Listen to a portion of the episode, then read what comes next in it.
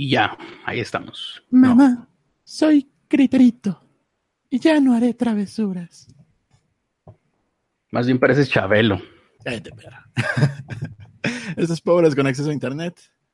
Y ese que me está regañando es Carlos Arispe. Muy buenos eh, días de la madre o algo así.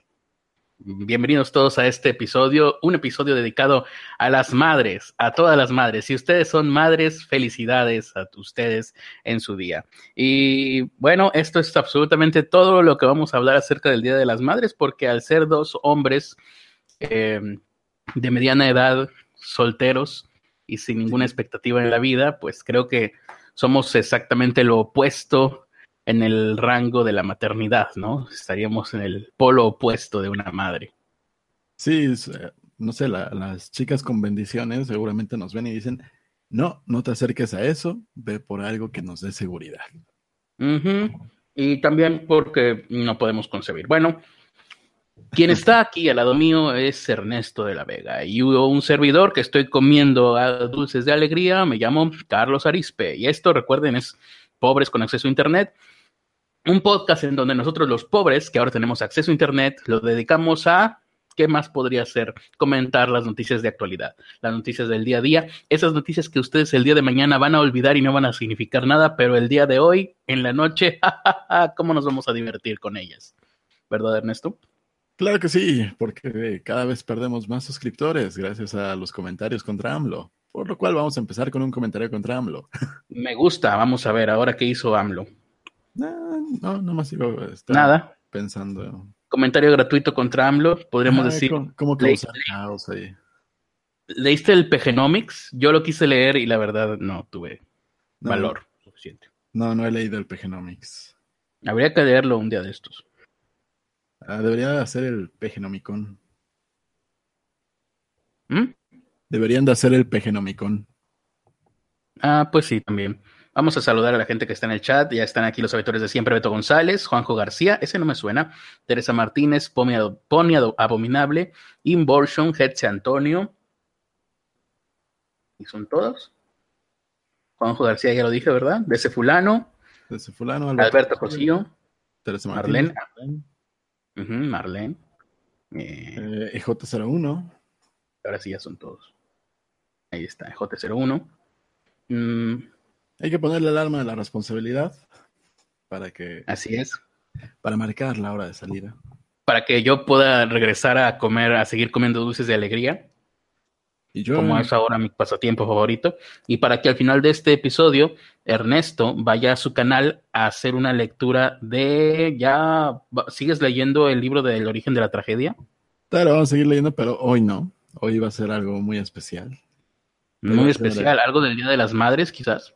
Sí, tiene que ver con, el Día de las Madres y todos los eh, problemas psicológicos que te causaron. Mm. Ah, vas a leer mi libro. Voy a leer el diario crítico. Muy bien. No sé cuál de los dos sea, pero. Pues tiene, tienes el diario crítico, tienes los tres de. ay, no me acuerdo cómo se llama. Son cinco en total. Ahora vamos con el diario crítico, que es el de tu secundaria y preparatoria, ¿no? Pues creo que sí. ¿Y vas a empezar desde el principio o van a ser textos escogidos del diario crítico? Voy a empezar desde el principio. Qué hueva. Pero bueno. Pues ahí está. Vayan al final de este episodio al canal de Ernesto de la Vega, que te pueden encontrar como Ernesto H de la Vega en YouTube. Así es, diagonal Ernesto H de la Vega. Y se van a encontrar a Ernesto leyendo como por unas dos horas, o no sé cuánto vayas a alcanzar, leyendo mil, el diario de, eh, de preadolescente y adolescente. Depende de qué tanto nos divertamos, es cuánto de... Lo tengo en la carpeta de Carlos Arispe. Deja. Lo voy preparando porque tarda en cargarse esa cosa. Muy bien. Y mientras voy poniendo también el. O lo pongo yo. Ya puso la alarma de la responsabilidad. Ah, ya está corriendo. Ah, ok, ok. La iba a poner yo apenas. Em, así que ya está. Vamos a empezar con el podcast. Vamos a empezar con puras noticias. El día de hoy vamos a... No íbamos a comentar nada sobre las madres, ¿verdad? Pues de las notas que encontré, no, solo una. Más bien son. Ah, chinga, ¿qué es esto? Ok. Cuando el teléfono hace algo raro. Cuando el ¿No odian cuando el teléfono se abre en una pantalla que tú no habías abierto? O que tú pensabas no haber abierto y te saca de onda. No me ha pasado. Eh, a mí me pasa muy seguido. Entonces, hoy vamos a tener puras. Es, esa ventana donde te dice. Tac, tac, tac, tac. ¿Estás viendo porno solo? Estoy viendo porno solo. ¿De qué nacionalidad será esa mujer? No sé. Todo el mundo sabe de qué mujer me refiero, ¿verdad? Cuando menos la mayoría de los hombres por acá. Eh, pues a mí me, sorprendió hace poco en el último episodio de Nel que hizo Toño Rocha, nuestro compañero Toño Rocha en solitario, y que hizo mención a esa, a ese video, y yo dije, ah, chis, no, pues está bien. No es común que, pero bueno.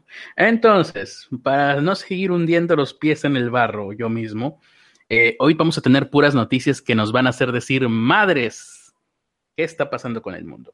La primera de ellas es mm, una, pues una opinión más que nada, porque ya saben que yo siempre leo Rusia Today, porque me encanta el amarillismo y quiero algún día, cuando sea ruso, quiero llegar a ser igual de amarillista que Rusia Today.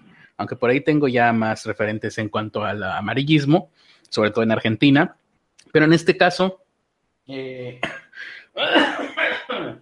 en este caso, no vuelvo a tomar antes de entrar al aire. En este caso, hicieron un reportaje, eh, bueno, un reportaje, no, un artículo, una columna de opinión con mm, el encabezado ya es suficiente como para que nos pongamos felices nosotros los que nos gusta el amarillismo. Misiones a la Luna abren riesgo de exterminio o mutaciones. Porque claro, por una parte, el aterrizaje en la Luna fue una puesta en escena por, los, por el gobierno de los Estados Unidos. Como bien saben, no llegamos a la Luna, eh, pero sí llegamos a Marte. Ahí hay dos teorías conspiranoicas que, que pueden fácilmente convivir entre ellas. Y al mismo tiempo la Tierra es plana.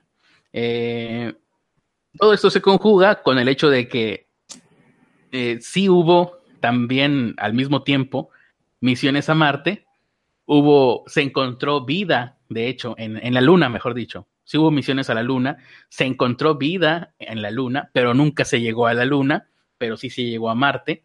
Pero Marte eh, en realidad gira alrededor de la Tierra, porque la Tierra es plana, y si hacemos misiones a la Luna, va a haber peligro de exterminio o mutaciones. ¿Cómo es esto? Bueno, un grupo de estudiosos de la Universidad de Sunnybrook, me encanta que dice estudiosos, no dice científicos, no dice astrofísicos, a lo mejor sí son, pero no los, no es eh, claro respecto a esto, así que solamente estudiosos de la universidad. Yo podría ser, si yo agarro un libro grueso y me pongo a leer, puedo decir también que soy un estudioso de México. Sí.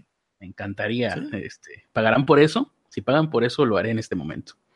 a propósito, eh, me veo, se ve bien en la imagen y se oye bien el audio, no me estoy cortando como ayer.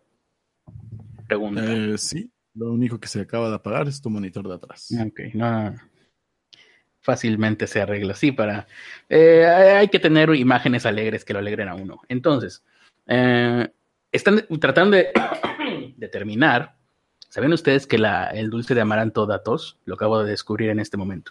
No, no sabía. Eh, Nunca había escuchado a alguien que comiera dulce de amaranto y le diera tos. Pues a mí me acaba de suceder. Eh, de hecho, pues sí. Eh, el, por ejemplo, están determinando hasta qué punto el suelo lunar puede ser dañino para los tejidos humanos. 40, 50 años después del primer aterrizaje en la Luna, pues muchas gracias. Este, por lo menos creo que a Neil Armstrong, a Buzz Aldrin y al otro tipo que nadie se acuerda de él porque nunca salió de la cápsula lunar, pues no les hizo nada dañino a sus tejidos humanos. Eh, dice aquí que cerca del 90% de las células pulmonares humanas y neuronas de ratón de laboratorio que se utilizaron en un experimento murieron al ser expuestas al contacto con partículas que forman la capa de polvo de la luna. Acaban de descubrir la kriptonita para seres humanos. Era verdad esto, ¿eh? Era verdad. Yo, siempre dije, ¿cómo es que si Superman se va a otro plan, eh, viene del planeta Krypton, llega a la Tierra y luego le enseñan un pedazo de su propio planeta donde nació, se va, se va a morir, se va a sentir débil? Y yo pensaba, ¿a poco si yo me voy de aquí a la luna y me llevo un pedazo de tierra y luego la saco ahí me voy a sentir todo débil? Pues a lo mejor sí, ¿eh? por lo que están descubriendo aquí, por lo menos en cuanto a la luna. Em, dice aquí que estos experimentos se realizaron el año pasado en la Tierra. No se utilizaron muestras de roca lunar traídas por las misiones Apolo de la NASA, sino suelos simulados compuestos de las mismas partículas que los originales. Hmm, aquí yo veo ya un fallo en el método científico, o por lo menos un punto flaco. Eh, entonces dicen que incluso pequeñas cantidades del polvo lunar, polvo lunar no real, polvo lunar fake, em, son potencialmente mortíferas, por lo menos para las células de rata que utilizaron. Eh, esta revista, e, este artículo o estos resultados fueron publicados en una revista llamada GeoHealth, que nunca antes la había escuchado y seguramente nunca la volveré a escuchar. No suena muy oficial que digamos. Mm, dice que el suelo de la Luna es constantemente bombardeado por partículas cargadas provenientes. ¿Cargadas de qué? Pues cargadas, ¿qué te importa? Cargadas provenientes de las capas superiores del Sol, que proporcionan a la corteza lunar una potente carga electrostática. Eso sí, ya no lo entendí, pero suena que está muy feo. O sea, si te vas a la Luna, no corres, ya corres el riesgo de, que sea verdad lo de los cuatro fantásticos. De hecho, esto era lo que yo hace, hace, se me había olvidado comentar esto. Yo me sentí muy decepcionado hace una semana, la semana pasada, creo que fue. Recuerdan que aquí platiqué que iba caminando por la calle y, y me, me resbalé y me caí en un charco de agua puerca. Y que eso había sido lo más emocionante que me había pasado en todo el mes. fue justamente el Día del Niño porque había ido a celebrar el Día del Niño a Office Depot, que es algo que yo siempre suelo hacer. Mi cumpleaños, el Día del Niño, Navidades, cualquier cosa, este, cualquier onomástico, voy a celebrarlo a Office Depot como debe de ser. Entonces fui, caí en un charco de agua puerca y yo esperaba, a lo largo de esa semana estuve pendiente de convertirme en agua, agua man, pero no, no funcionó, así que sí, se me rompió un poco la ensoñación de la niñez, de que en algún momento, también ya me había pasado el día que me picaron un montón de abejas, no me convertí en abeja man, eh, un día que me, que me caí de un árbol, no me convertí en árbol man, y ahora que me caí en un charco de agua puerca, pues tampoco me convierto en agua puerca man. Eh, voy a ver si algún día estoy en algún accidente automovilístico y me convierto en automóvil man, eso estaría chido. con todos los fierros incrustados en mi cuerpo. Mm, entonces, dice aquí que investigaciones previas, regresando a lo peligroso que puede ser la Luna y su potencial para convertirnos en los cuatro fantásticos, eh, que se ha demostrado que aspirar cenizas volcánicas, polvo de tormentas o de minas de carbón puede causar bronquitis, sibilancias, irritación ocular, cicatrización de tejido pulmonar, embarazo psicológico. Además, las partículas se acumulan en las vías eh, No me importa. Lo que me importa es lo mortífero que puede ser. Aquí está, ya llegué a la parte buena. Fiebre, de fiebre a mutaciones. Esto, esto promete. Los investigadores no están seguros de qué manera el suelo lunar simulado mata las células, pero las mata. ¿eh? Eso es lo importante. Sospechan que la culpa es de la respuesta inflamatoria que provoca dentro de las células. Chángales. Otra cosa más de qué preocuparme en las noches de insomnio. ¿Qué, ¿Cómo andaré de la respuesta inflamatoria de mis células? ¿No estaré muriendo secretamente sin darme cuenta? Y ahí estoy pensando en eso. ¿Qué será este absceso que me salió acá? ¿Por qué me duele la rodilla si no me, si no me he pegado recientemente? Y todas esas cosas que uno se pregunta cuando está, cuando está insomne. Eh, radicales libres, esto no me interesa. Eh, ah, mira, una genetista que se llama Rachel Canston dice, las futuras misiones tripuladas para explorar, así lo dijo, ¿eh? las futuras misiones tripuladas para explorar la Luna y más allá implican peligros para la salud de los astronautas, que son todavía más graves que los riesgos inmediatos del espacio. Ah, serían de la misma naturaleza que los experimentos por los tripulantes de la misión Apolo 17, de la cual no sé absolutamente nada. Y dice, después de inhalar el fino polvo durante su viaje a la Luna en 1972, el astronauta Harrison Schmidt catalogó la reacción de su organismo como fiebre del heno lunar. Oh, yo ni siquiera sé cuál es la fiebre del heno. He escuchado la fiebre del heno, pero nunca he sabido qué es. ¿Tú has sabido qué es la fiebre del heno, Ernesto? No, nunca la había escuchado yo. Yo sí, sobre todo en España. Eh, vamos a ver si en el chat alguien sabe lo que es la fiebre del heno, seguramente sí. Pero bueno, eh, continúo aquí diciendo que tenía estornudos. Ah, bueno, aquí mismo lo dice: tenía estornudos, ojos llorosos, dolor de garganta. Oye, pues yo he tenido fiebre del heno en algún momento, sin siquiera tocar el heno. dice aquí que fueron, fueron síntomas así nada más efímeros, pero eh, dicen que el polvo lunar podría afectar la salud a largo plazo, incluyendo mutaciones genéticas. Lamentablemente, aquí se termina el artículo y ya no entra en detalles respecto a qué mutaciones genéticas, si te van a salir garras, si vas a poder aventar cartas de naipes que exploten mientras escucha de fondo yo quiero ser guepardo. Y ya, es todo lo que dice por aquí. Qué decepcionante. Yo me esperaba más mutaciones. Algo tipo Cronenberg o cosas así. Así que vamos a ver qué dice la gente respecto a este gran eh, artículo que acabamos de ver. Aquí lo que preguntan es cómo el maestro no es ruso y esa tez blanca y hermosa, esos ojos verdes, esa altura de dos metros. Eh, es, para, es para comerte mejor. Eh, así es. Cristian Velázquez también pensaba que ya eras ruso. Ya soy ruso prácticamente. Preguntan quién es el de la foto. ¿Quién es el qué? El de la foto. El de acá atrás. Ah, es Ricardo Ford, obviamente. Sigo. Ya el simple hecho de tener que explicar que el de acá atrás es Ricardo Ford y quién es Ricardo Ford, pues creo que sería eh, insultar a su inteligencia. Pero... Redundante.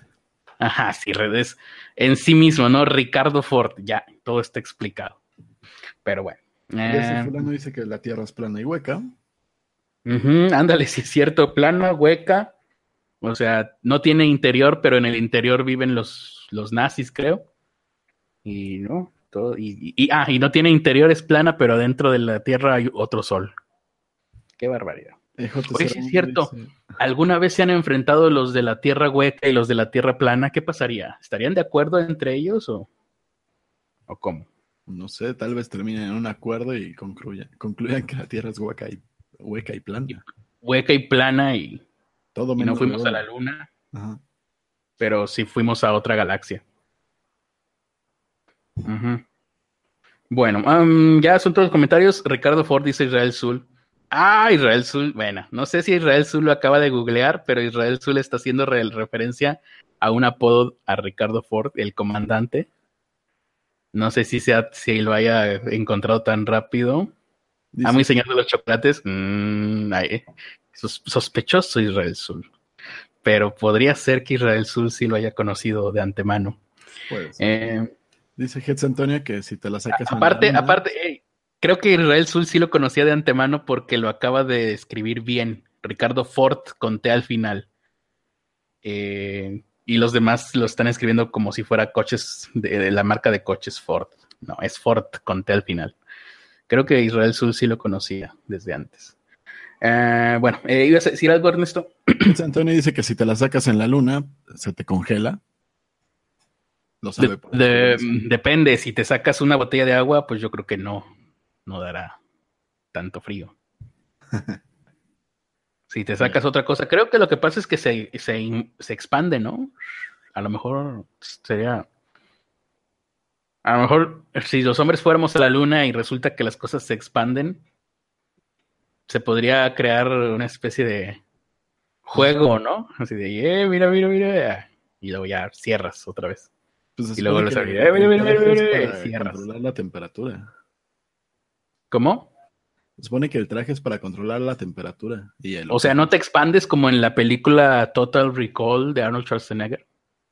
Mm, no tengo idea. Que te haces grande y se te salen los ojos. Ah, no. Ah, como medio pesadillas esa película de niño. Pero luego ya fue una de mis escenas favoritas. Mira lo que son las cosas. Lo que de niño te atemoriza, de adulto se convierte en lo, en lo, en lo que más disfrutas. Qué extraña es la vida. Bueno, comentarios o, u otra nota.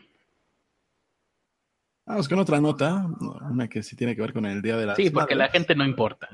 Y que les va a hacer decir madres.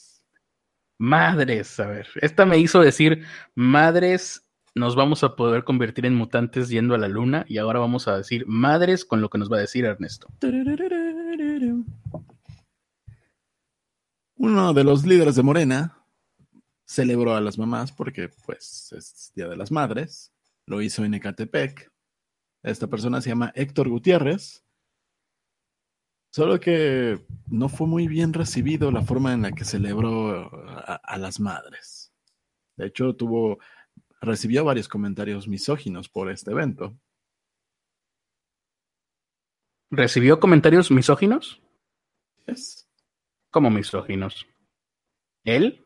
Él, porque para celebrar el celebrar el Día de las Madres, ¿tú cómo, cómo crees que lo harían? ¿no?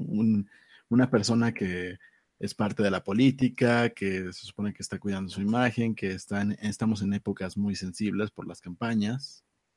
Pues con un imitador de Juan Gabriel, como siempre se ha festejado el Día de las Madres. No sé por qué se creó esta convención de que los Días de las Madres se tenían que em, celebrar con un imitador de Juan Gabriel, poniendo a Juan Gabriel como el, el ídolo por antonomasia de todas las madres de México, pero creo que así se ha hecho desde siempre, ¿no? Con Juan Gabriel. Voto por imitador de Juan Gabriel. Sería, es, demasiado noble tu visión. Este señor celebró a las madres con un show de strippers en el salón Island o sea, en un salón para niños. metió dos strippers. Y todavía, aparte de eso. O strippers hombres, obviamente. Sí, aparte de eso, lo, lo cual ya dejó fuera, a ver, ¿dónde está la inclusión? ¿Dónde está? ¿No había madres lesbianas por ahí? Y si no había, ¿no tendría que haber habido madres lesbianas para cubrir la cuota de género de madres? Eh, y tendría que haber llevado una stripper mujer también. Deja tú de que haga este tipo de celebraciones, que pues, cuando menos no, no se me hacen adecuadas para celebrar el Día de las Madres. Y si lo hicieran en el Día de los Padres, seguramente serían linchados los güeyes, ¿no?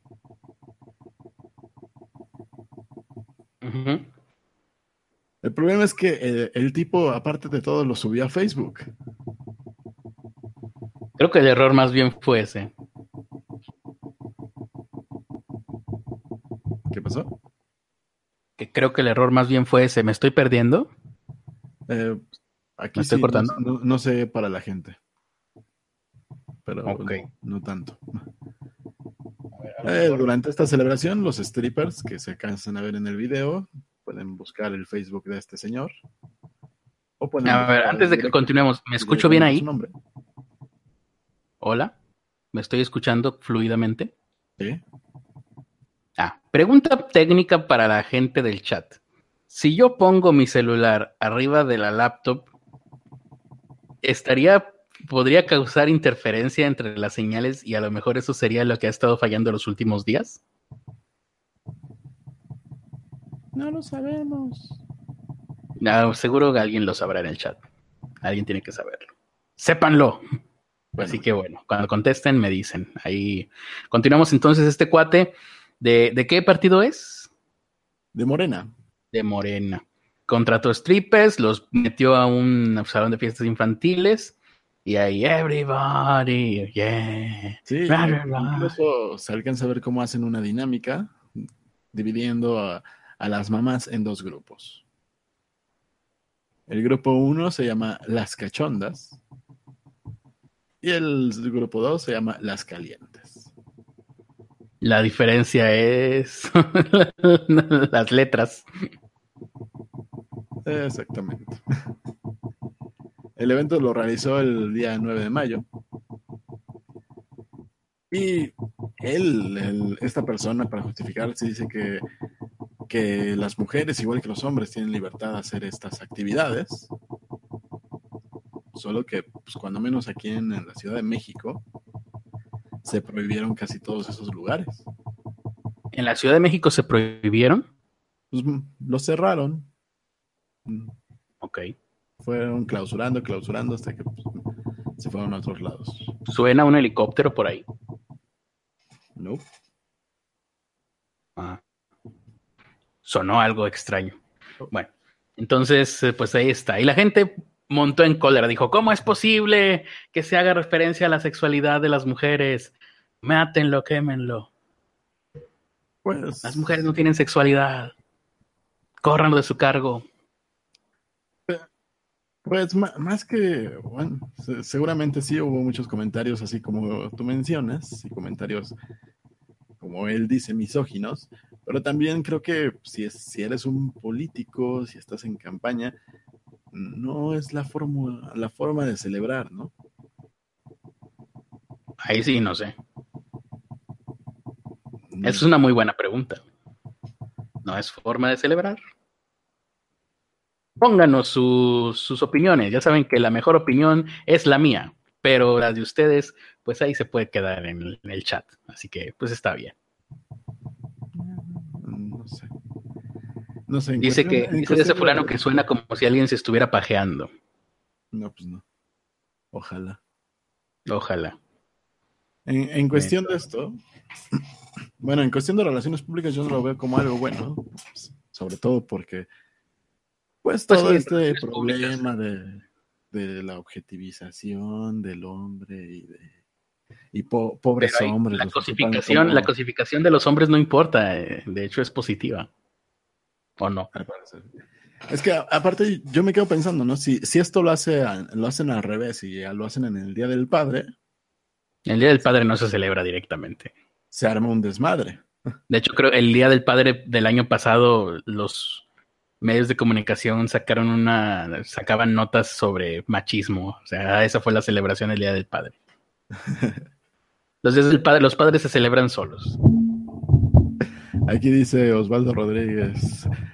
eh, no es cierto, Alberto Cosío. No los limiten, eso es censura. ¿Qué es esto? ¿Morena? que dice aquí Osvaldo Rodríguez, alguien está moviendo la silla o la mesa cuando andas ansioso y mueves las patas.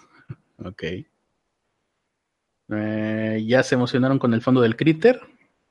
Ah, eh, dice J01. Pues no sé, habrá que ver. A ver Oye, ¿Qué dice el público? No dijo nada. Entonces, dice, dice Mursif que es el palpitar de tu corazón. Di- dice Teresa Martínez, de 16 años. ¿Pueden hablar más fuerte? Es que no los oigo. Con, con la sierra eléctrica encendi- encendida. Muy Pues bien. vamos con otra nota. ¿La sierra eléctrica de ella o, o la que tenías tú encendida ahí? No, la sierra eléctrica de ella, supongo. Ah, bueno. Ah, y dice Alonso, voy llegando de trabajar cansado y veo que, oh, Critter Kun, tenemos la misma camiseta puesta esta noche. y también tenemos el mismo fondo de escritorio, ¿no? Todo es igual en nosotros. Muy bien. Eh, ahora sí. eh, ah, sigo yo, ¿verdad? Así es. ¿Por qué no me avisan que estoy en medio de un podcast? Avísenme. Vamos a ver. ¿Cuál era mi clave? Ah, sí, amante de la comida.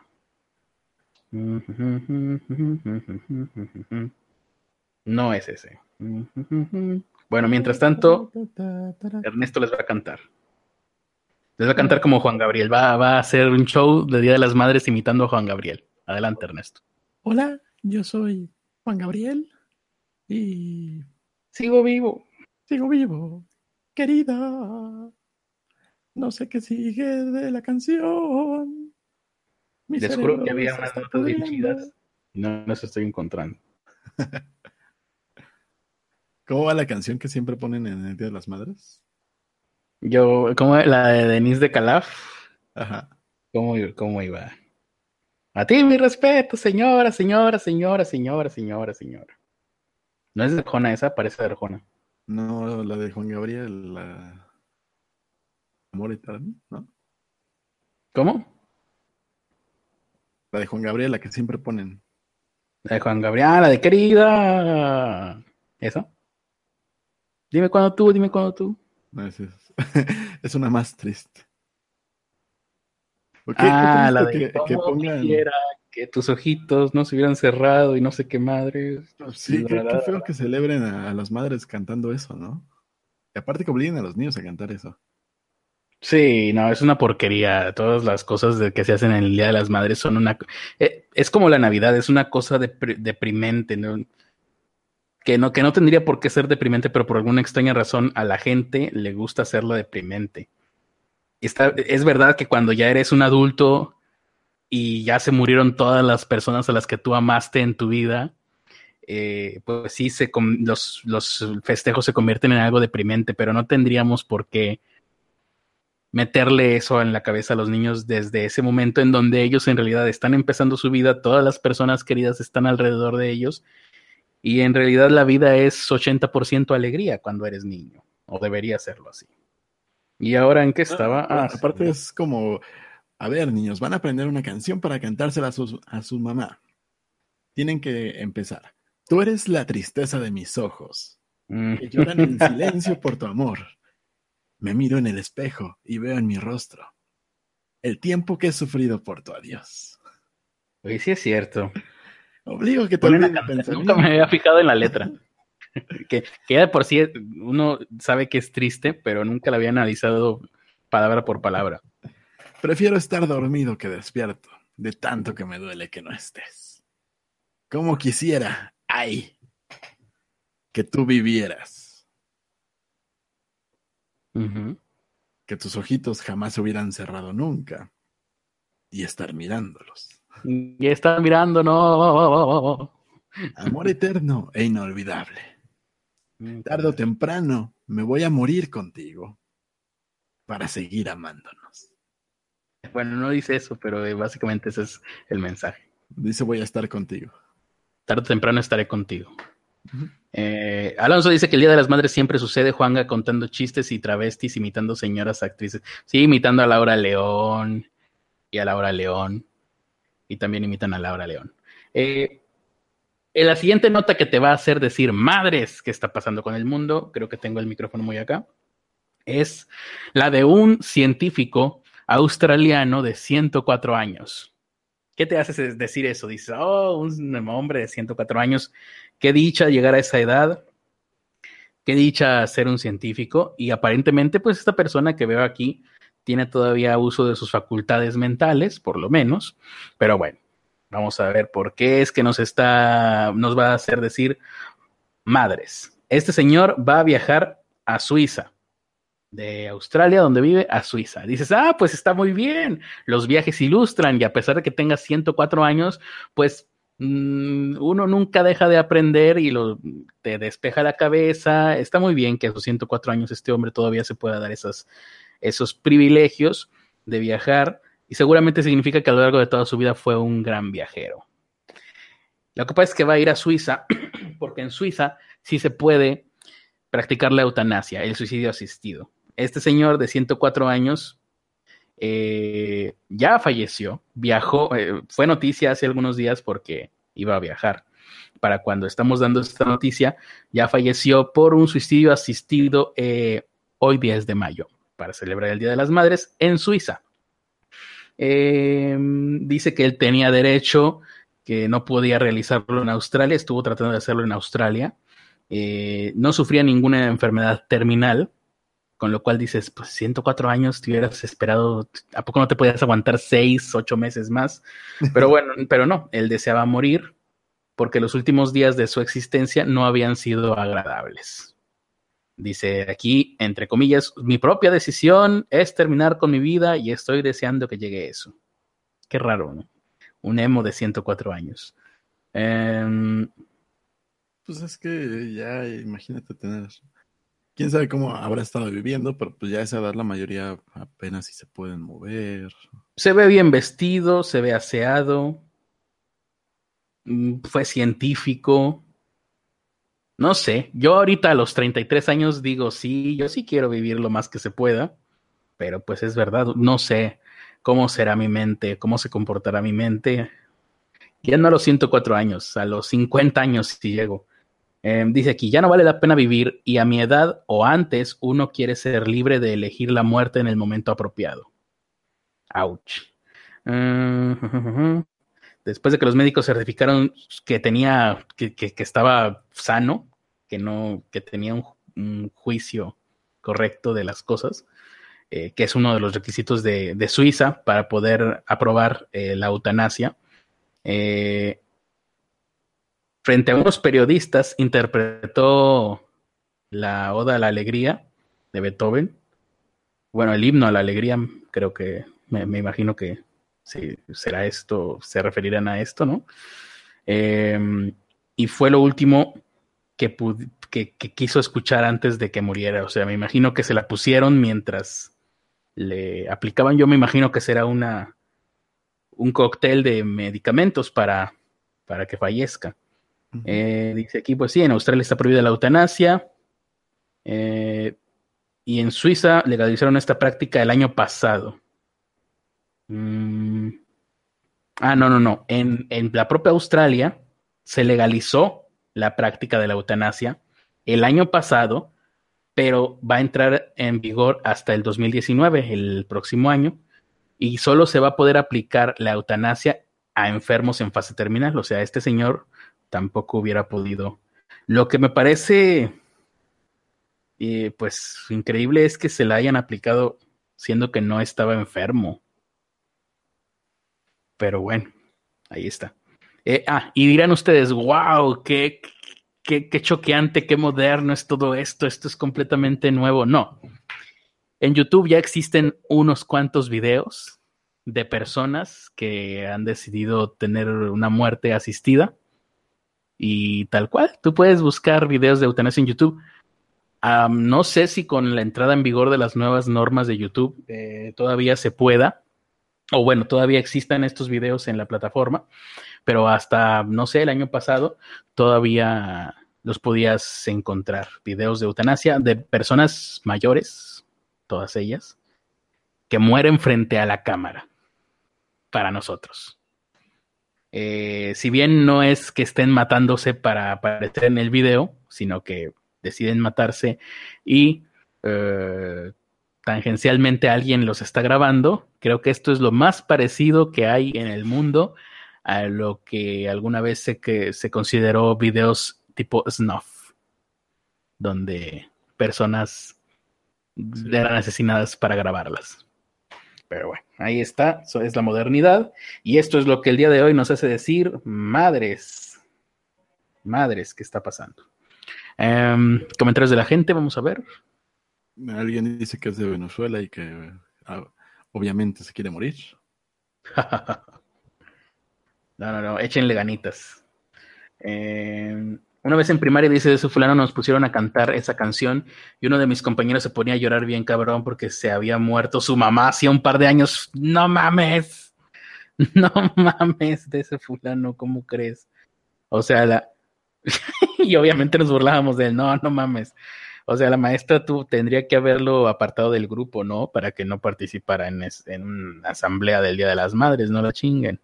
Sí. 2085, esa canción, uh, también se me fue. Esa canción. Aquí, pregunta yo bastante, tío Critter, ¿qué canción pondrías en tu propia eutanasia? Mm, tengo, tengo una, un audio que quiero poner en mi funeral pero y es de Alonso y él sabe cuál es, pero no me da permiso de, hacer mención de ese audio. Eh, esa canción dice Godme 85. Esa canción no tiene sentido hasta que la canta Juan Gabriel en Bellas Artes. Mm. Lástima que ya no lo van a poder ver ustedes, ah, más que en video. porque se murió Bellas Artes. Se murió Bellas Artes. Y pues es, es difícil poder hacer conciertos en Juan Gabriel. Carlos Gómez dice, métete, métete pinche Alonso, no dice qué, métete, ah, métete al Hangout, para que hagas un buen dúo con el maestro Bello. Hibiki, realmente como niño no te das cuenta de que, ah, tengo mal configurado el chat, así que a todos los que he ignorado, pues se aguantan. a mí qué me importa que los haya ignorado. Ahora sí, vámonos por atrás. Luis Carlos Damián Tostado dice que él pondría la de Bohemian Rhapsody. Bohemian Rhapsody es esa de. La de Queen. mamá mía, mamá mía, mamá mía, let me go. Eh, ¿Eh? La de mamá, maté un cabrón. Sí. Sí, es eso. Es esa donde todo el mundo quiere cantar la parte cantada y también las partes instrumentales. Exactamente. Dice Mario Juárez, una nueva emisión, los antimaterianos, bloqueado inmediatamente, mátenlo, vayan a su casa y saquen a toda su familia y que no quede nadie vivo. Bueno, ya, y luego empiecen a prender sus antorchas y Mario Juárez será la víctima. Eh, acúsenlo de haber asesinado a una anciana eh, que, daba ayahuasca. ¿no? Em, no, Mario Juárez, saludos. Este no es Antimateria Podcast. Espero que, lo, que te haya quedado bien claro de ahora en adelante. De lo contrario, eh, te perseguiré en tus pesadillas sin descanso. O peor aún, te perseguiré en tus sueños eróticos. Eso es todavía peor. Hola, soy Critter, tengo 33, casi 34. soy virgen por captación. Eh, Pensé que ese gag ya había muerto. ¿Pensaste que qué? Ese gag ya había muerto. No, ese gag no morirá por más que lo intentemos. Mm, Luis Carlos Damián Tostado tenía un amigo que falleció de cáncer y su canción favorita era Rapsodia Bohemia. De ese fulano, las maestras de esa escuela eran unas ancianitas que no parecían darse mucha cuenta de que en el mundo de en qué mundo vivían ni del tipo de monstruos que les tocaba cuidar. Pero supongo que también fue culpa de la familia del niño. No, yo le echaría toda la culpa a las maestras. Dice Godme85, lo molesto de la, de la infancia es que las mismas mamás presionan a que los niños participen en actividades que no les gustan. Pero ese niño no tenía mamá. Pero eso es otra cosa muy diferente. Corvus Universus. Yo escucharía por última vez mi álbum favorito, The Dark Side of the Moon, de Pink Floyd. Oh, yeah. Como el, el, grupo que, que, inventó Adal Ramones, ¿verdad? El de Hijos de su Pink Floyd, claro. Claro, por supuesto. Eh. Eran, los 80 y no importaba, decía, dice de ese fulano. Pues bueno, pues sí. No había, también no había redes sociales, no había peligro de que pasara nada. Eh, Alonso dice: Acabo de ver el video ese y es fuerte cuando un güey se despide de su esposa. ¿Qué tan fuerte debe de sufrir como para decidir morir? Pues sí. Sí, sí, sí. Y así hay algunos más. yo bastante. Dale tú. Dice, yo al chile me pondría un mashup en mi eutanasia, un mashup con el audio de Lucy Loves You al Critter, el análisis del Critter de Lane y la rola de Come Sweet Dead eh, uh, Original Soundtrack de TEOE. E. No sé qué. No sé qué es eso. Ni yo. Hans Rocha dice, yo quiero en mi funeral una canción del cantautora español Javier Craje, Crae, de nombre Y todo es vanidad. Tampoco sé de qué se, a qué se refieren. Dice que este Antonio había una rola de cepillín que hacía llorar a muchos de sus compañeros. Una donde un niño le pregunta a su papá por qué no tiene mamá. Pues sí, sí la recuerdo. Yo odiaba cepillín. ¿Odiabas o lo sigues odiando? Lo sigo odiando. Pues sí. Carlos Gómez dice, yo pondría un poema leído con la voz del maestro Arispe. Pero tiene que ser algún poema muy, muy cínico. Ese Antonio sacó una referencia bien rara, a ver si alguien la entiende. Dice: La canción que escogería, ese Antonio, sería El hombre que casi conoció a Michi Panero de Nacho Vegas. Es una canción sobre alguien que no tuvo ni fue nada especial. No tengo idea de qué es eso. Mm. probablemente me agarra también una de Queen, la de Bicycle porque no tiene nada que ver con la muerte, pero eh, me gustaría escuchar eso al final.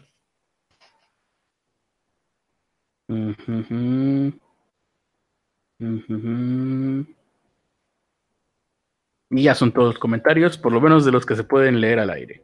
Ah, Osvaldo Rodríguez dice, TEOE e es el final de Evangelion. Ah, The End of Evangelion.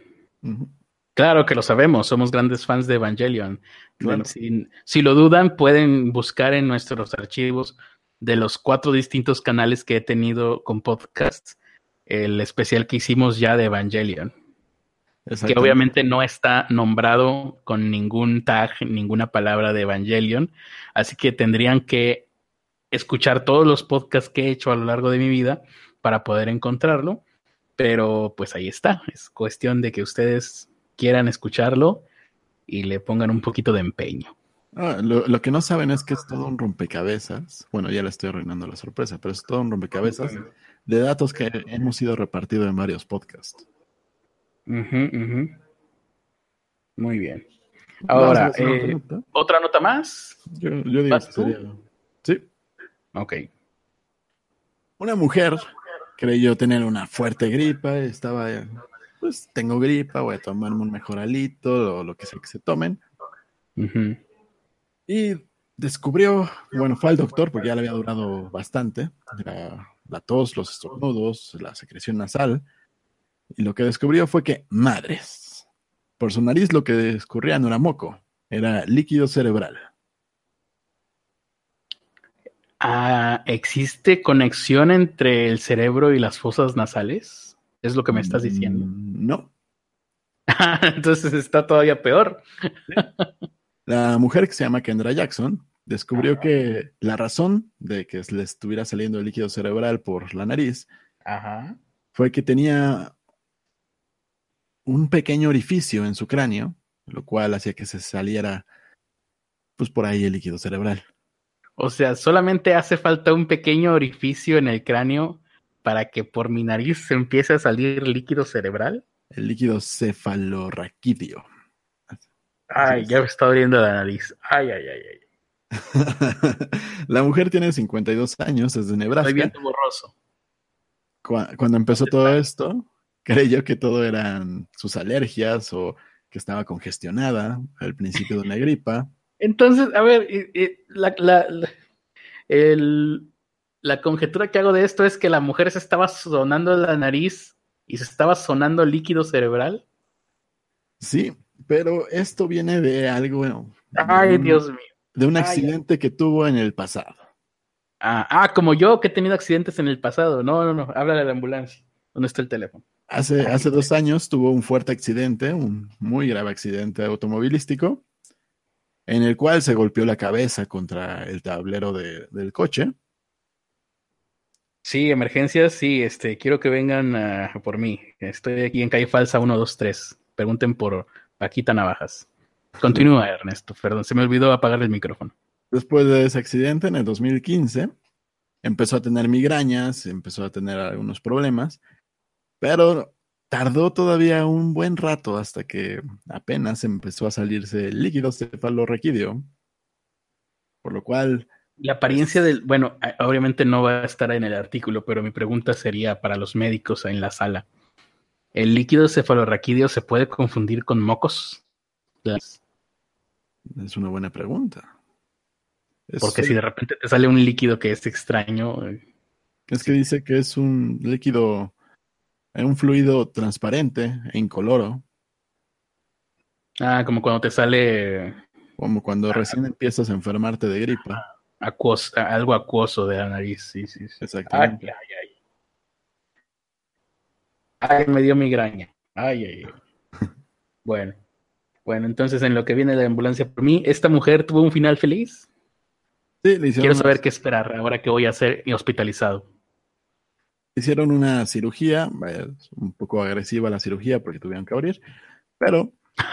cirugía agresiva, llegaron los médicos. Órale, pinche vieja, vamos a llevarla al quirófano a la verga. vamos a ponerle un pinche tapón ahí, con un colcho queda. se cae los hocico, si no, se la carga. Pero sí, ya, fue la cirugía agresiva. Es, lo malo de estar en el, de, de ir a operarte al IMSS. Ya, ya, no tiene goteo nasal, pero todavía le quedan dolores de cabeza. ok. El resto de su vida, me imagino. Qué horror. Pues. No, pero la cirugía agresiva no dice ahí más o menos en qué consistía. Ponerle plastiloca ahí, o No, no dice en qué consistía la cirugía. más vale que no, se, que no sepan. eh, Lo único que dice es que después de eso ya pudo dormir sin sentir las fugas de líquido.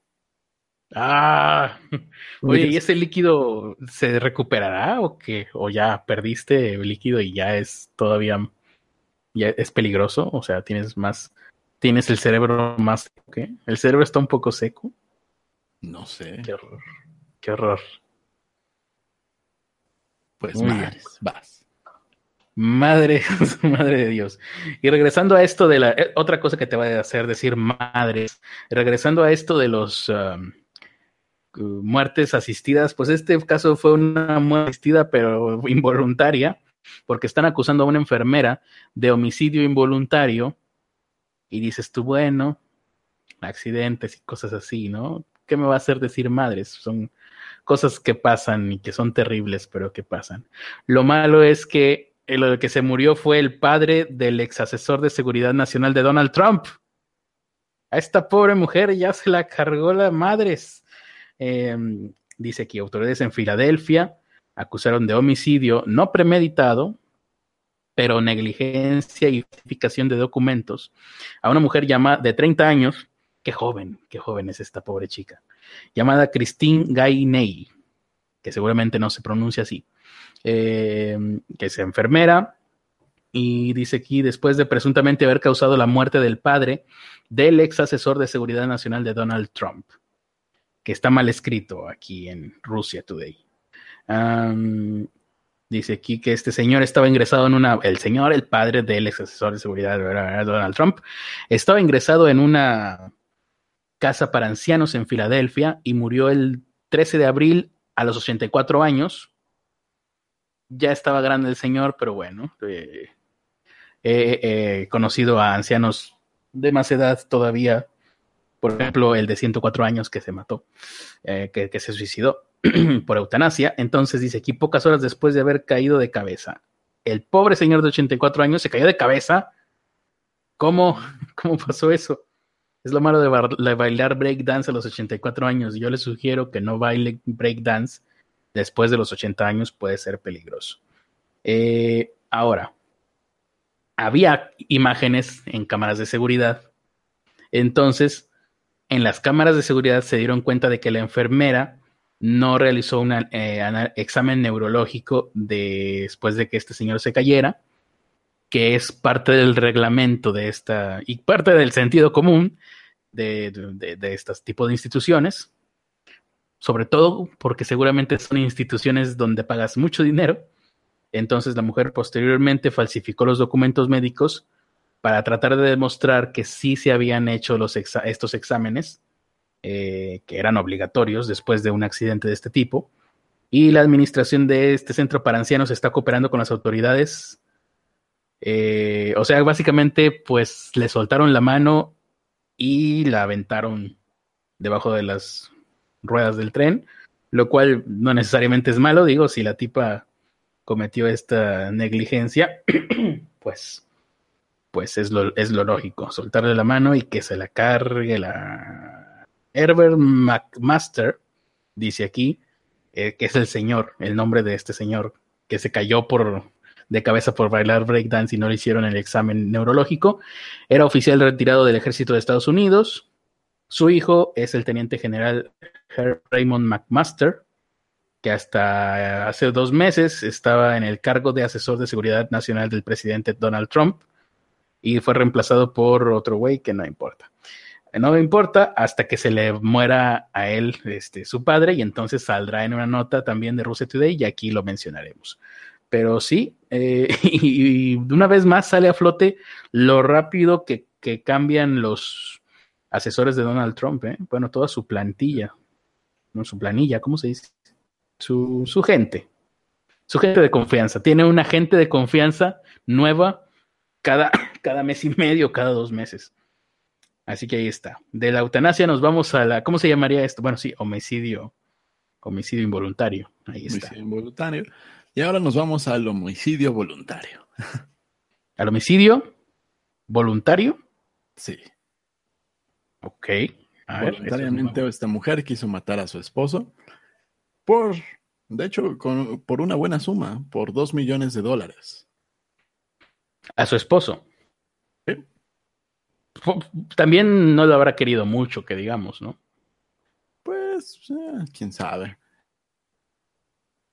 Está difícil, sí, sí. Si a mí me dijeran dos millones de dólares por matar a un ser querido, pues dame el fin de semana para pensarlo bien. Sí, sí, sí. Bueno, para el año del diciembre del 2000, un hombre que se llamaba Mike Williams salió a cazar patos, una práctica habitual en, el norte de Florida. Pero el señor jamás regresó. Esa misma noche, su Malditos patos. Se han llevado a uno más de nosotros. Su esposa, Denise Merrill Williams, y su mejor amigo, Brian Winchester, salieron a buscarlo, pero tampoco lo encontraron. Hasta el año pasado, que el cadáver de, este señor apareció en la escena de un supuesto ahogamiento. Ok, se ahogó. Lo ahogaron, lo ahogaron los patos. Ahí está. Ya resolví el caso. Esa, misma semana, su viuda, eh, que ya mencioné hace rato, ¿cómo se llamaba? Denise Merrill Williams. Denise Merker. Merrill. Ah. Pues la arrestaron y se la llevaron al tribunal del condado de Florida. La van, a acusar, la van a acusar formalmente por el asesinato en primer grado y conspiración de homicidio por la muerte de su ex esposo. Ah, claro, conspiró con los patos para asesinarlo y hacer que pareciera un ahogamiento. E, ella se mantiene. Yo debería de trabajar de esto. Ella se mantuvo firme durante 18 años con su versión de que. ¿Qué? ¿Esto pasó hace 18 años? Es, sí, pero apenas encontraron el cuerpo. Ah, fuck. Ah, e, e, ¿En un lago? Sí. Encontrar. Uh, había restos todavía después de 18 años del cuerpo. Wow. Sí. No hay crimen perfecto. La, versión de los hechos de esta mujer fue que el hombre había, se había muerto ahogado, víctima de un fatal accidente en el bote. Pero cuando encontraron pues el cadáver, eh, la evidencia hizo que el caso se resolviera fácilmente. Ah, bueno, ¿qué, ¿qué había? Traía un letrero que el cadáver traía un letrero que decía me mató mi esposa. Casi. casi, casi. Me mataron los patos en confabulación con mi esposa. Exactamente. Lo sabía, lo sabía. Estoy buscando dónde dice. Ah, mm. o sea, pero bueno, encontraron pruebas de que su muerte había sido provocada. Me imagino, marcas o algo así. Yo creo. Esos rotos. Un letrero que decía que lo mató su esposa. No. No, no, no dice cómo, cómo lo encontraron, nada más dice que fueron 3.000 horas de trabajo. A su madre. Pero que eso lo... Mil personas trabajaron una hora, tampoco se ve. Podría ser. O 502 horas. y bueno, digo 1502 horas. En fin, el punto es que ya la, la detuvieron, no tiene derecho a fianza. O seis mil personas trabajaron media hora. ¿eh? Síganos poniendo ahí en el chat más posibilidades. No, no es cierto. Eh, ¿Qué decías? Que... Además de ser acusado de homicidio, la están acusando por fraude a la compañía de seguros, porque ella se benefició tras la muerte de su esposo. millones de dólares. Y aparte. Bueno, es que hace 18 años, dos millones de dólares eran otra cosa también. Y aparte de los dos millones que tenían por el seguro, tenía una póliza adicional que se había mantenido oculta hasta, hasta este momento de investigaciones. Así que se descubrió que la persona esta con la que compartía la noche el día que murió su esposo fue su cómplice también. Persona con la que se casó algunos, algunos años después de, de, enviudar y se divorció hace dos años. Sí, e, era parte de esto. Y luego abrieron su gabardina y se dieron cuenta de que adentro había patos. Eran patos uno sobre el otro simulando ser una persona. Oh, ya, encontré, no. El, cadáver del esposo tenía un disparo. Hmm. Sí, sí, concuerda con la versión, sí. Muerte natural por disparo, claro. Los patos le tiraron a la escopeta. Le tiraron con una escopeta, mejor.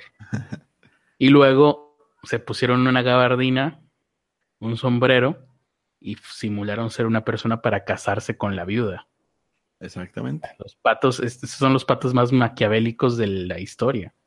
me recuerdan al enemigo de Coraje, el perro cobarde. sí, ha de haber sido él. Seguramente fue él. Hay que buscarle más, hay que investigar más.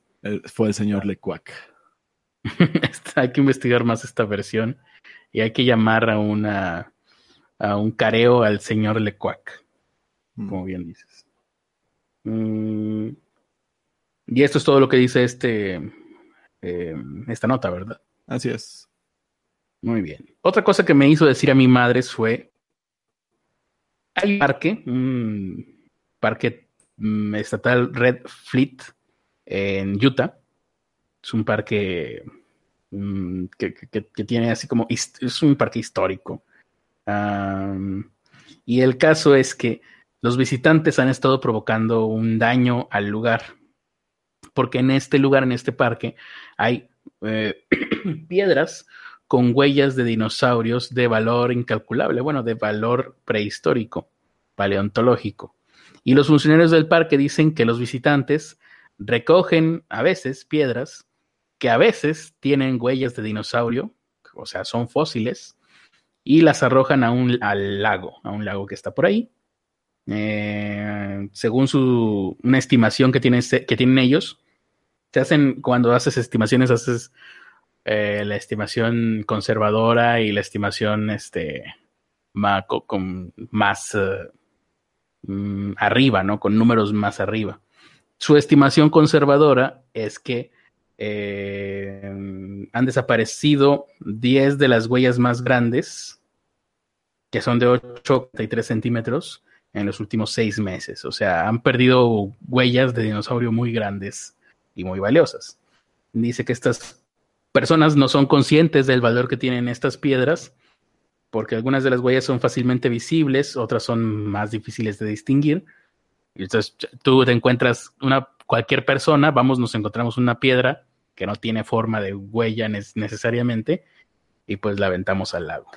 Eh, la mayoría de las huellas del parque dice pertenecen a un dinosaurio de tres dedos, probablemente un Dilophosaurus, eh, y dice que es, ah, la criatura que con su veneno deja ciego a uno de los villanos en la película de Jurassic Park. Oh, eh, el, que le escupe al... Que se le abre este su cuellito así como de, uy, tengo una corona. Al villano, sí, sí, sí. Y pues ahí está. Eh, la gente está haciendo que se pierdan. También, digo, si fueran cosas valiosas, ¿por qué no han ido a recogerlas? Si fueran vestigios valiosos. ¿No debería alguien de haber ido a recoger eso? Debería, cuando menos. ¿Mm? Debería cuando menos estar en como, como Elina, ¿no? Que conserva los lugares, que va y saca los fósiles. sí, que te conserva los lugares para que estén en perfectas condiciones a la hora de que una estrella de Hollywood quiera ir a tomarse fotos encima de ellas. Hay que cuidarlas para que, para que estén presentables. Entonces, este, y bueno, ya es todo por lo pronto. Vamos a ver qué dice la gente en el chat. Aquí dicen que tus huellas van a valer más que las de la nota. Oye, sí, debería de dejar mis huellas este, para la posteridad, obviamente, porque me voy a convertir en, un gran personaje histórico y esto va a tener mucho valor. Van a estar en Gaterías Plaza. ¿Van a estar en dónde? En Gaterías Plaza de las Estrellas. Ah, ok. Es como una especie de paseo de la fama de aquí de México, ¿ok? Pues algo así, es una plaza muy, pero muy fea, con demasiados estilos.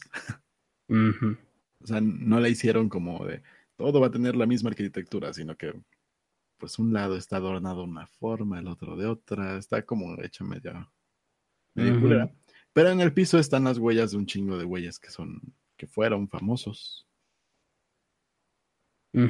Cuando todavía la gente era famosa en la televisión. ¿Qué tiempos? Ya no volverán. Mm, ojalá. Vamos a ver. Eh, mm, dice aquí Max Flores. Ah, no, eso ya lo leíste tú. Eh, Luis Ángel Herrera dice que ya hace hambre. Eh, ¿Por qué habría fósiles en el parque de Red Tube? dice que Antonio. No, quién sabe cómo se llamaba el parque ya. Lo olvidé. Mm, Max Flores dice que solo vino a verme comer, yo creo que a mí o a ti, Ernesto, y, tocarse aquí mientras nos veía. Muy bien, eso es, es lo de hoy, según vimos en las notas de los días anteriores. Sí, sí, sí. Mm, Luis Lunar dice, pregunta que si llega tarde, pues sí, ¿no? Ya casi terminamos. Sí, creo que cada menos de un minuto. Saca las, dice Jonathan, saca las palanquetas. Mm, los patos actuaron en defensa propia. Bueno, y, y, a propósito de patos actuando en defensa propia o actuando extraño, una nota de un. ¿Cómo llamarlo este güey? Digámosle, pinche vato culero. Eh, es un policía. Ahí está la alarma de responsabilidad que en el fin de nuestro episodio, pero nada más vamos a terminar esta nota. En esto es de Maryland, Estados Unidos. Un alguacil, el alguacil del condado de Carroll, eh, mató su arma a una marmota. ¿Recuerden ustedes a las marmotas, la del día de la marmota? Unos animalitos que se ven tiernos, que seguramente podrían arrancarte la piel con sus garras y sus colmillos, pero que de lejecitos y en fotografía y en video se ven tiernos. Eh, esta marmota estaba en medio de una carretera. El uniformado dice que se trató de una defensa propia, pero hay un video que ustedes pueden encontrar en las redes sociales que no está de acuerdo con esta versión. Voy a ver, el video se llama Video Shows Officer Shoot y ya no alcancé a ver el resto del nombre, pero al, final les digo el nombre del video. El caso es que lo que se ve en este video es a este alguacil. Em, lo filmó, lo grabó un, un, conductor que iba también pasando por ahí. Esto fue el 6 de mayo. Eh, el agente detuvo el tráfico cuando vio que estaba ahí esta marmota. El policía dice, pensaron que quería ayudar al animal a cruzar la vía para evitar que, que lo fueran a atropellar pero en imágenes dice que la marmota permanece a un lado del camino y en lugar de alejarse comienza a cruzar por el pavimento. El policía retrocede, la marmota corre hacia el policía que se pone en alerta, saca su arma y le dispara. La pobre marmota se retuerce unos segundos y recibe un segundo disparo del policía. Eh, dice que Escuchen estas declaraciones. La oficina del alguacil dice que este oficial se vio obligado a disparar porque su vida corría peligro. A lo mejor pensó que la marmota estaría armada. No, deja mm. tú que la marmota fuera un migrante. Uh, ¿Y si es latina? exactamente. Todavía va a ser peor. O a lo mejor puede que la marmota haya sido yihadista. Habría que investigar todo eso. Lo que sí es seguro es que la marmota no era blanca ni caucásica. Eso sí. Dice así, dice que mm, esta marmota en la carretera no estaba actuando como lo haría un animal normal. Creyó que estaba enferma o herida. Y dices, claro, cuando ves un animal enfermo o herido, ¿qué haces? Dispárale.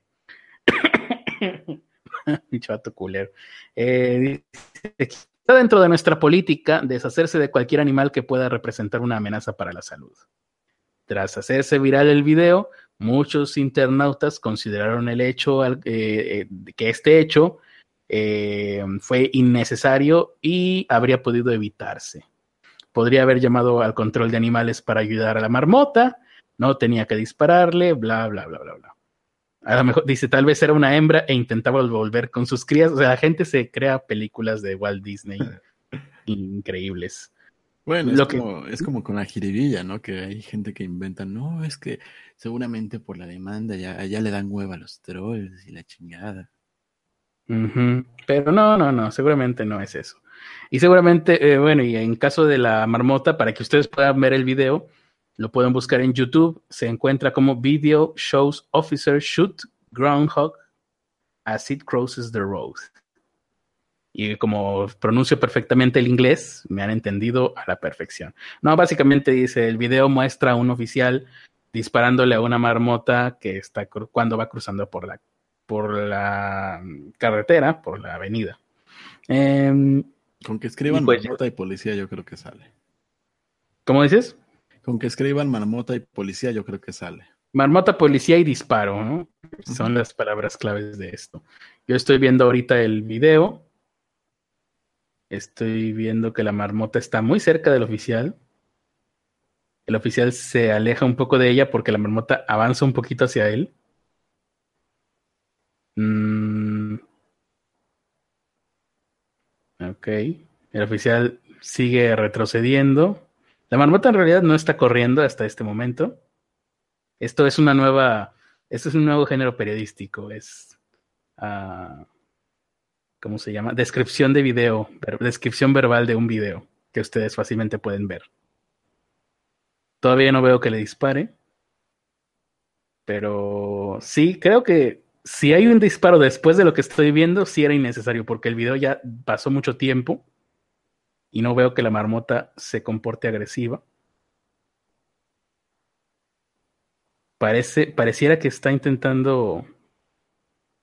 Sí, es verdad, pareciera que está intentando ayudar a la marmota a cruzar. Sí, no, no, no veo. No veo ninguna razón por la cual le haya tenido que disparar a la marmota. Sí. Eh, este policía probablemente va a terminar teniendo que, teniendo que ser, no sé, reinstalado o, lo van a echar, porque sí se le va a armar, sí se le va a armar con este video. Con todas las, eh, si por patear a un perro a un jugador de fútbol le arruinaron la carrera, este policía yo creo que sí le van a tener que retirar la placa.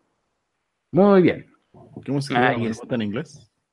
¿Cómo? ¿Cómo se dice marmota en inglés? Groundhog. Y acuérdate de, la canción de Elvis Presley. You ain't nothing. Uh, ¿Cómo era? ya se me olvidó a mí también. You ain't nothing. No me acuerdo cómo era. Pero decía marmota. Y bueno, ahí está. Eso es todo por el momento. Vámonos despidiendo con los últimos comentarios de la gente aquí en el chat. Recuerden que este fue un especial del Día de las Madres en donde como buen especial del Día de las Madres, hablamos de todo excepto de las madres. Mm, pero, pero, pero, pero eso no significa, es, como los buenos hijos, ¿no? Celebramos a las madres haciendo una fiesta para nosotros mismos. Y como estamos felices, nuestras madres son felices. denle like a la transmisión, dice Beto González. Eh, mm, Beto González preocupándose más por nuestro canal por tu canal que nosotros. La marmota era su amante, dice Luis Lunar.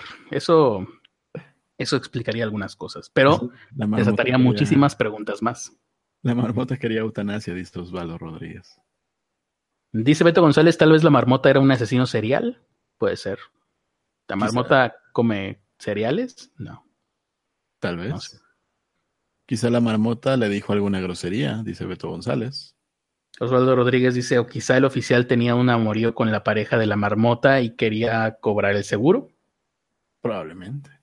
Eso es, eso creo que de todas las versiones esa es la más posible. Hay, siempre hay que seguir el rastro del dinero para, para resolver este tipo de casos en donde un oficial le dispara sin ninguna razón a una marmota desarmada. Mm, la marmota era de México. Claramente la marmota amenazó con lastimar a su familia. Fue por un bien mayor. La marmota era negra. la marmota era gris, como todas las marmotas. Mm. ¿No son cafecitas? Pues no sé. De lejos se veía gris. Mm, Pregunta realmente seria, dice Joab Bastante. ¿Qué es más intrascendente en México, el Día del Padre o el 5 de Mayo? El Día del Padre. El 5 de mayo por lo menos es festivo, ¿no? Para Puebla, sí. Ah, y en el resto del país, ¿no? En el resto del país pues, lo celebramos, pero no. Pero me refiero a festivo de que te dan el día. Ah, no, no te dan el día. Mm. solo te lo dan en Puebla. No, pues entonces, ¿cómo quieren que nos, que nos lo tomemos en serio? Si no nos dan el día, no nos lo vamos a tomar en serio. Pero el 5 de mayo tiene su magia cuando no estás en México. Ajá, sí, pues sí. Porque todo el mundo, todo el demás mundo celebra la victoria sobre Francia. Sí. Vea, nosotros no, no, le, no le hacemos mucho caso. También tiene sus razones históricas. Beto González dice, ¿cuándo un especial de lucha libre? cuando hacemos un especial de lucha libre para que él pueda participar con su voz del locutor pollo agripado. Pues, no sé, ¿no? ¿eres fan de, la lucha libre, Ernesto? No. Yo lo fui de niño, pero ya últimamente ya no. Yo solo conozco al Santo, a Octagón y a Blue Demon. Mm, Santo, Octagón y Blue Demon. Ok. Pues no, queda claro que no. Em, pues alguna vez, tal vez, no sé. Creo que Alonso también es fan de la lucha libre o algo así. O no, no recuerdo. Alguna vez creo que hizo un podcast sobre lucha libre. Eh, dice Hetz Antonio Carlos, el viernes 18, 18 sale la nueva temporada de 13 Reasons Why. ¿Listo para hacer podcast? Híjole, me da mucha flojera pensar en una nueva temporada de eso. No he visto ni siquiera el tráiler para saber si, si nos va a dar o no. ¿Saben qué, cómo sería eh, trascendente esta nueva temporada de Teen Reasons Why? Eh, supongo yo que por lo que vimos en el final de la temporada pasada, esta temporada va a tratar sobre un tiroteo en la escuela. Para que, eso va a sonar horrible lo que voy decir, pero para que 13 razones guay fuera trascendente ahorita, tendría que haber un tiroteo feo en una escuela de Estados Unidos, porque si no es en Estados Unidos, a la gente le va a valer madre. Así que tendría que pasar eso. Puede pasar. Así que eh, pensamientos y oraciones, ¿no? Como en Boyack Horseman. no, no, no estamos esperando que pase. Pero si pasa, ya que pasó, podríamos aprovecharlo para la película que no queremos que pase. Eh, Héctor Vega dice, ah, ah, qué bueno que llegó Héctor Vega para que nos diga cómo era la nota. Si eh, se te va saliendo el líquido cefalorraquídeo, ¿se puede volver a recuperar o no? Sí. lo malo es que cuando Héctor Vega da una respuesta Nunca hay que tomarla en serio. De hecho, no me imagino cómo será ser diagnosticado por Héctor Vega. A dar como tres diagnósticos y tú tienes que escoger cuál es el real y cuál, cuáles dos fueron los trolls. Em, la respuesta número uno es sí. La respuesta número dos es te, inyectaré un líquido en el cerebro. La razón número tres es se regenera naturalmente. Al igual que los miembros cercenados. Mm. Dice Joe Sujix, precisamente eso le traería muchos followers. 13 Reasons Why Suicidio, dice Joe Sujix. O sea, hacer un, hacer un especial de 13 razones, mm, dicen ustedes que nos traería... ¿Cómo, nos fue en el especial anterior del año pasado de 13 razones? ¿Fue bueno? Pues no, eh, en cuestión de suscriptores no. De hecho, nos odiaron. ¿Cómo? O sea, los, los videos sí, sí les fue bien en vistas. Ajá, eso es lo importante. Pero no, no jaló mucho suscriptor nuevo. Ah, muy bien. Mira, aquí Héctor Vega dice que sí se recupera, pero a ritmo muy lento. O sea, me imagino que. Bueno, es que Héctor Vega no escuchó la nota, pero era una nota de una mujer que pensaba que tenía gripa y en realidad eh, tenía. ¿Qué era? ¿Qué fue lo que tenía? Se le estaba saliendo el líquido cefalorraquídeo por la nariz. ¿Pero eso le daba síntomas de gripa? Eh, bueno, es que tenía una fisura en el cráneo que conectaba con la nariz y hacía que se le saliera por ahí. Pero no tenía el resto de los síntomas de la gripa, cuerpo cortado. No. Dijo, que tenía estornudos y tos, ¿no? O sea, ¿era por esto mismo? Supongo. ¿O se le juntó una gripa de verdad con, con eso? En ti, bueno, el caso es que ella perdía líquido cefalorraquídeo a través de la nariz y queríamos saber si el líquido cefalorraquídeo se recuperaba y dice Héctor Vega que sí, se recupera, pero a ritmo muy lento. Yo bastante dice, no, pues así que chiste, tiene que haber un tiroteo en Estados Unidos para que tenga relevancia 13 Reasons Why. Entonces, ¿qué es? ¿Qué? Entonces se chingará en audiencia la serie de Luis Miguel. Pues sí. Y si pues te razón. O sea, en el último que reportamos, cuando, cuando empezaba Pobres con Acceso a Internet, ya para esas fechas ya había habido como, ¿qué te gusta? ¿Como 40, 50? ¿50 qué? Eh, tiroteos. Ah, sí, pero ninguno espectacular. O sea, en una escuela. Ah, estuvo el de Las Vegas, el tuvo el de no sé qué, atropellos multitudinarios, pero uno así tipo Columbine. Pues tuvo que haber sido ahí más o menos. ¿Qué, fue? Creo que el último fue el de Sandy Hook. ¿Mm? ¿Qué fue? ¿Por febrero o marzo? ¿El poste que les disparó desde el techo? Eh, pero ese fue el de Las Vegas, ¿o no? Ah, no, tú estás diciendo otro. Ah, el que, el que les disparaba conforme iban saliendo. Exacto. Mm, no me acuerdo cuándo fue. Sí. El último que así eh, extraordinario que yo recuerde fue el de Sandy Hook. Pero ese creo que fue incluso antes de que se estrenara 13 Reasons Why. Que fue muy, muy violento y muy dramático y con muchas víctimas. O sea, a ver, habrá que ver. Estados Unidos nunca nos dejará de sorprender. Sí, uno tipo lo que pasó en YouTube con ese tipo de movilizaciones, con ese tipo de cobertura. No me sorprendería que le dieran, eh, aparte, empuje a algún tiroteo pequeño justamente cercano a esos días.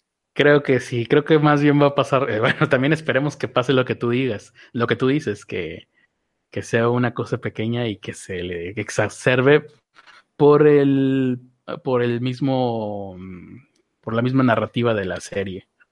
Mm, Dice aquí que el líquido cefalorraquídeo se recupera casi el ritmo de la sangre, pero más lento, o sea, no como el ritmo de la sangre. Mm, y bueno, ahí Héctor Vega nos da información que cura que ustedes podrán leer cuando estén viendo esta transmisión a través del chat. Mm, que sale por la nariz, ok. Mm, según Days since ah, según Days since the last mass shooting.com, eh, el más reciente fue hace 19 días. Chángale, ¿cuál fue? Ya ni me acuerdo. Y está buena esa página, ¿eh? Hay que checarla. Te digo que ha habido muchísimos, pero no todos llegan a las noticias.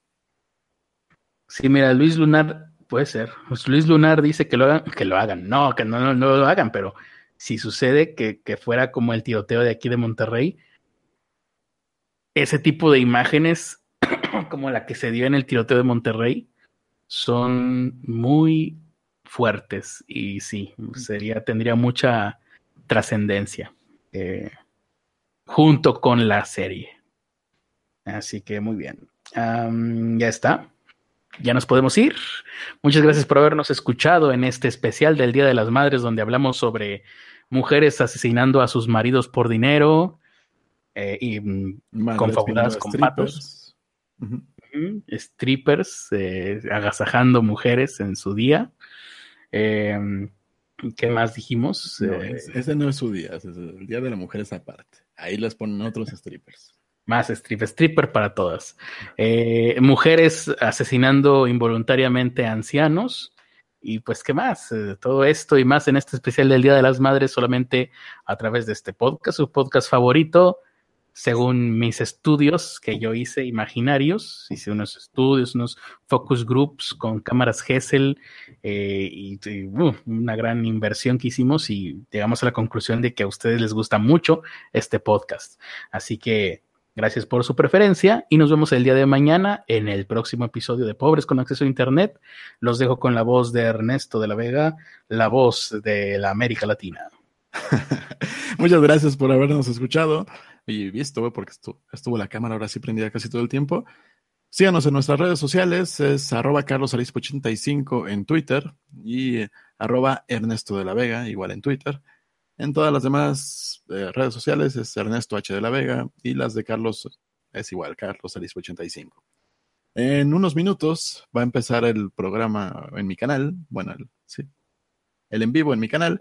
El programa se llama Hueva sobre Hueva con Ernesto de la Vega. Exactamente, hueva sobre hueva, pero hoy no vamos a hablar de filosofía, hoy no vamos a leer a, Nietzsche, hoy vamos a hablar de algo todavía más profundo, algo que les va a llegar al corazón a todas estas personas y, seguramente va a ser algo muy bueno para su cerebro, van a entender por qué, por qué, por qué son así ustedes. vamos a leer el, el libro de Mi Diario Crítico de Carlos Arispe. Diario personal. Eh, ahí está. Y bueno, pues los esperamos ahí dentro de 15 minutos más y nos vemos eh, el día de mañana. Oye, dices que ahora no apagaste la cámara, o sea, hoy fumaste menos, entonces. Sí, la apagué nada más una vez, creo.